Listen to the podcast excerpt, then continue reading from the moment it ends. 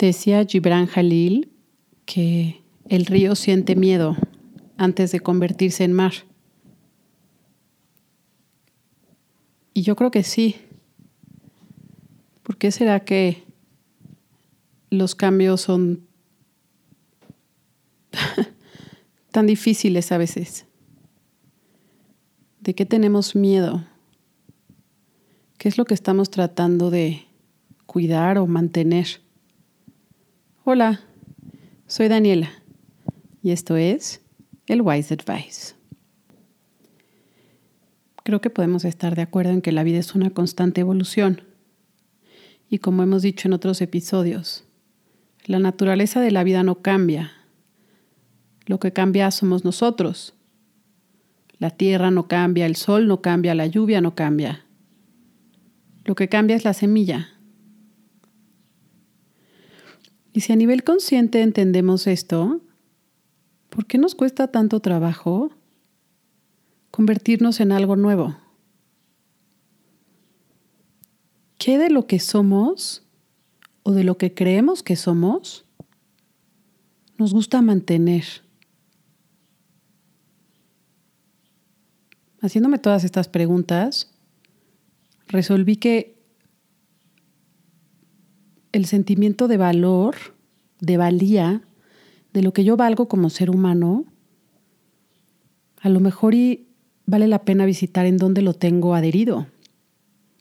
¿Qué de mí me hace sentir que valgo? ¿Qué de mí me hace sentir valiosa? ¿Y será que cuando eso que yo pensaba que me hacía valiosa cambia, me aferro? La mente fantasía, ¿no? Y de pronto veo otras vidas y otros caminos y veo el valor de la permanencia y veo el valor de la constancia. Pero de pronto veo mi propia vida y a veces me siento como un río que está entrando al mar. Y no quiero dejar de ser río. entonces, la pregunta que me he estado haciendo estos días es, ¿en dónde aprendí a poner mi valor? ¿Y por qué pienso que mi valor está vinculado a lo que yo merezco? Yo no sé si alguien aquí ha tenido etapas en los que ha sentido una baja autoestima. Yo definitivamente. Y aunque conceptualmente comprendo que el autoestima es el pilar de toda acción y de todo proyecto y de todo proceso creativo, de pronto me resulta muy complicado saber que tengo un valor intrínseco. Y entonces empiezo a medir mi valor con diferentes cosas. Y lo hago según el contexto que tenga mi mente de varias cosas, de dónde estoy en mi vida, de lo que hay alrededor de mí, de lo que otras personas están haciendo, de cuánta lana genero, de cuánto impacto tengo, de cuánta aprobación recibo, qué tan feliz es mi hija, qué tan rica es la comida que cocino, qué tan ordenada está mi casa, cómo me veo, cómo está mi cuerpo. Y entonces, cuando cualquiera de esas cosas cambia, porque cambian, me empiezo a cuestionar, ¿por qué es que valgo?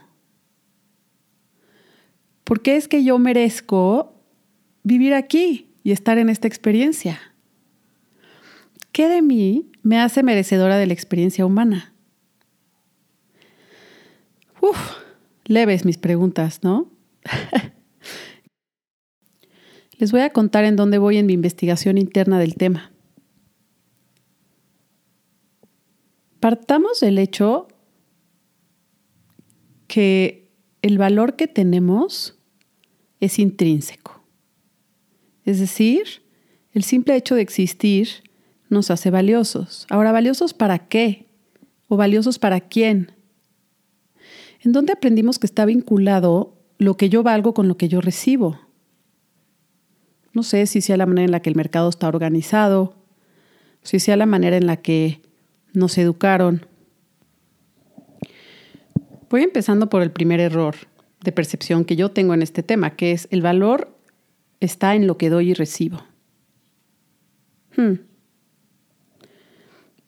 El problema con ese precepto es que cuando algo de lo que doy cambia o cuando no recibo lo que creo que quería recibir, entonces lo primero que cuestiono es mi valor. Cuando no me sale el negocio, cuando no me sale la plática, cuando no funciona la relación, bajo el precepto de que mi valor está en lo que doy y recibo, pues automáticamente mi valor se va al piso. Y la única explicación que me da mi mente es, claro, no eres suficiente para eso que querías. Y eso no puede ser preciso. Porque sé que lo que quiero y lo que visualizo y lo que anhelo y lo que me llena el alma es mi impulso, mi impulso creativo es, mi, es el hambre, es la sed, es la pendiente que nos mueve hacia adelante. No tenemos una vida de planta de contemplación, no tenemos una vida de piedra, tenemos una vida humana. Entonces quizá el segundo error es pensar que el enfoque soy yo, es pensar que vengo a comprobar mi valor para entonces a través de comprobar mi valor recibir la experiencia que yo quiero. Quizá entonces puedo empezar a entender el valor desde otro lado. El valor ya me fue dado. Es decir, ya estoy aquí. Ya tuve suficiente valor para tomar forma humana, ya tuve suficiente valor para que me cuidaran quien sea que me haya cuidado y me haya traído a este momento de mi vida. Hay inteligencia infinita atravesando mi cuerpo. Hay procesos internos que ni siquiera controlo ni conozco que me mantienen viva. Y quizá entonces ese es el valor. Y al ocupar un espacio de contemplación, al ocupar un espacio de invitado en lugar de un espacio de anfitrión, ahí empiezo a encontrar un poco de remanso. ¿Qué pasa si en lugar de enfocarme en lo que yo estoy ofreciendo a la vida y la vida me está ofreciendo de regreso, en qué tanto he aprovechado los años de mi vida y qué tanto aprovecho las horas de mi día y qué tanto estoy haciendo a través de mí, por mí, hacia los demás, hacia mi comunidad. ¿Qué pasa si empiezo a cambiar el enfoque?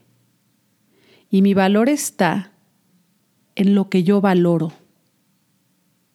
¿Qué pasa si empiezo a valorar las cosas que veo, las cosas que observo, las cosas que respiro? El sol que sale en las mañanas y se pone todas las tardes.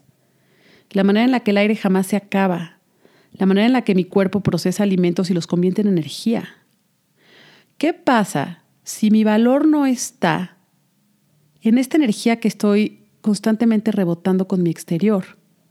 ¿Qué pasa si mi valor está en mi capacidad de atesorar la vida que está sucediendo alrededor de mí? Rumi, uno de mis poetas favoritos, un sufi, que híjole, yo no sé cómo de haber sido vivir siendo él. Qué convicción absoluta en su corazón.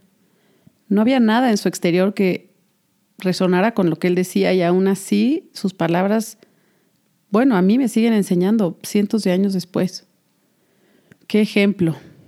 Bueno, Rumi, Rumi decía que lo que tú sientes que el mundo no te está dando, tú no le estás dando al mundo. Entonces, si yo estoy sintiendo baja autoestima y estoy sintiendo dudas de mi valor, muy probablemente lo que estoy haciendo es que no estoy valorando todo lo que está a mi alrededor. Es que no estoy ocupando el espacio de quien atesora.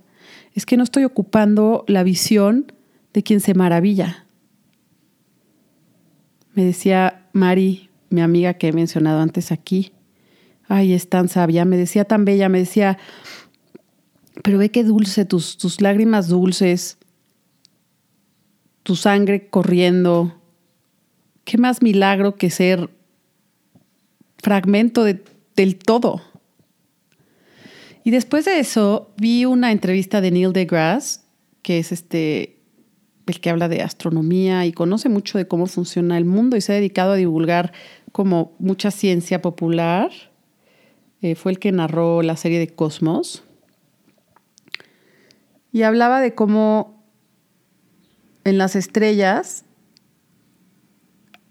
hay la misma calidad de átomos que tenemos nosotros. O sea, que estamos hechos de lo mismo, de lo que está hecho el mundo astral.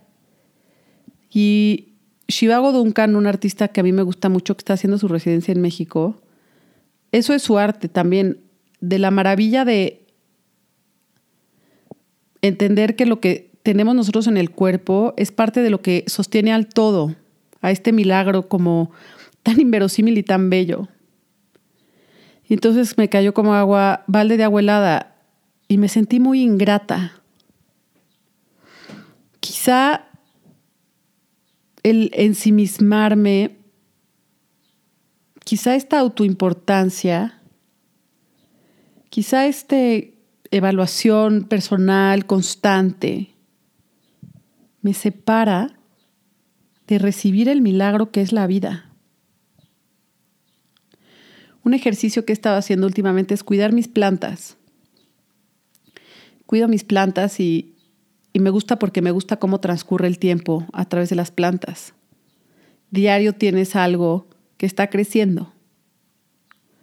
Y es muy lindo, es muy lindo trasplantar una planta y querer que ya pase el tiempo para que veas si ya pegó y verla crecer. Y, y me regresan a un ritmo muy lindo. Y sobre todo, me sacan de mí y me conectan a algo mucho más grande, que es lo permanente, que es el orden natural de las cosas. A lo mejor el sentimiento de autoestima o del valor que tenemos como individuos, al menos yo, lo tenemos un poco transgiversado. Es como si vamos a una obra de teatro hermosa y está la orquesta completa abajo y porque en mi fantasía es una obra musical. y en lugar de perdernos en la maravilla de lo que está sucediendo enfrente de nosotros, nos perdemos en, ay, me puse la ropa correcta. Ay, este asiento está, o sea, me estoy sentando bien, estoy cómoda, estoy comiendo lo que quiero estar comiendo. ¿Quién está alrededor de mí? ¿Quién me está viendo? ¿Qué opinan de mí? ¿Valgo lo suficiente para estar aquí sentada? todo eso en lugar de, permitirme estar completamente absuelta en la belleza que está sucediendo frente de mí. Porque entonces cuando cambio la pregunta de ¿valgo yo? O sea, yo valgo, ¿cuál es mi valor? ¿Tengo estima? O sea, estoy, estoy, estoy ofreciendo algún valor a la vida. Si la cambio a estoy observando y recibiendo el valor de todo lo que hay sucediendo para que yo esté teniendo ah, estas preguntas? Y entonces me pregunto, ¿cuál es, cuál es la línea que me saca de, de ver la maravilla y de apreciar y que me lleva a la autocrítica y a la autoexigencia y al juicio? ¿Cuál es esa línea? Y descubrí que esa línea es la falta de confianza. Y no es una falta de confianza en mí o una falta de confianza en el otro o una falta de confianza en... Es mucho más profunda. Es una falta de confianza en la vida, en el orden de las cosas y en... Chale, no sé, en lo divino. Yo no tuve una formación religiosa de ningún tipo. Vaya, me atrevería a decir que yo no tuve ningún tipo de formación espiritual. Ahora, la formación espiritual viene de varias formas, ¿no? O sea, la música me parece una formación espiritual, esa sí la tuve. La naturaleza me parece una formación espiritual, esa también la tuve. Solo que quizá no aprendí, digamos, a rezar. No aprendí a entregar no aprendí a tener una figura mayor a mí, de la cual soy parte y que busca siempre mi bien. Más bien, que es un río constante de bien. Hoy encuentro ese espacio en la meditación. Y encuentro ese espacio también cuando aprendo. O sea, cuando veo, les digo, cuando veo una planta crecer, ahorita estoy viendo aquí enfrente mi pata elefante. Y bueno, al verla por supuesto que conecto con esta divinidad, pero a lo mejor y no le he dado el golpe al regalo que es estar aquí. A lo mejor no le he dado el golpe a esta energía que no comprendo y que no veo, que me ha traído hasta aquí en conciencia y en permanencia y que tiene todo alrededor de mí. O sea, tanto espacio negro, tantas galaxias, tanto espacio vacío y yo estoy aquí, rodeada de vida, rodeada de cosas, rodeada de conceptos, rodeada de manifestaciones, rodeada de gente, de situaciones, de circunstancias, de soluciones, de problemas. Creo que la práctica a la que me voy a volcar esta siguiente semana es a la devoción. Y no hablo de una devoción religiosa porque yo tengo mis, propios, mis propias experiencias y mis propias percepciones de la religión como, como estructura y como socialmente y como lo que generan y lo que separan y etcétera. Pero la devoción es algo que les admiro muchísimo. Entonces, ¿a qué puedo ser devota? ¿A qué puedo voltear y entregar y venerar. A mí, pues eso no me ha funcionado siempre, porque yo cambio y yo me equivoco. Y yo tengo debilidad y tengo fortaleza. Y oscilo. Y a veces soy río que me convierto en mar. Entonces esta devoción no puede ser a mí. Esta devoción pues no sé, quizá puede ser a eso que me habla cuando platico con ustedes o a eso que me manda canciones cuando las escribo o a eso que, que en el silencio encontramos. Entonces, mi propuesta esta semana, para mí y mi invitación para ustedes que me escuchan, es que voy a dejar de buscar el valor en mí y voy a empezar a recibir el valor y a reconocer el valor de todo lo que hay alrededor de mí y de todo lo que mi existencia implica. Y devoción al misterio, a la danza cósmica, etérea, que ni la ciencia, ni, ni, casi que ni el arte puede tocar. Cuando siento que el mundo no me está dando algo, yo no se lo estoy dando al mundo. Qué hermosura. Qué manera de llenar nuestros diques de agua, ¿no? Qué manera de darle la vuelta al enfoque